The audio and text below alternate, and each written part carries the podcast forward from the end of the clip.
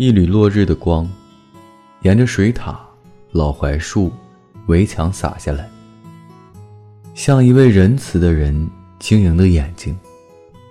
母亲在菜地里浇水。初夏的风，吹着这个虔诚的傍晚。我是多么幸福哈！就因为我是他的儿子。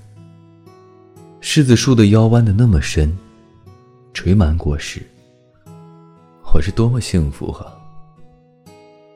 就因为我是活着的。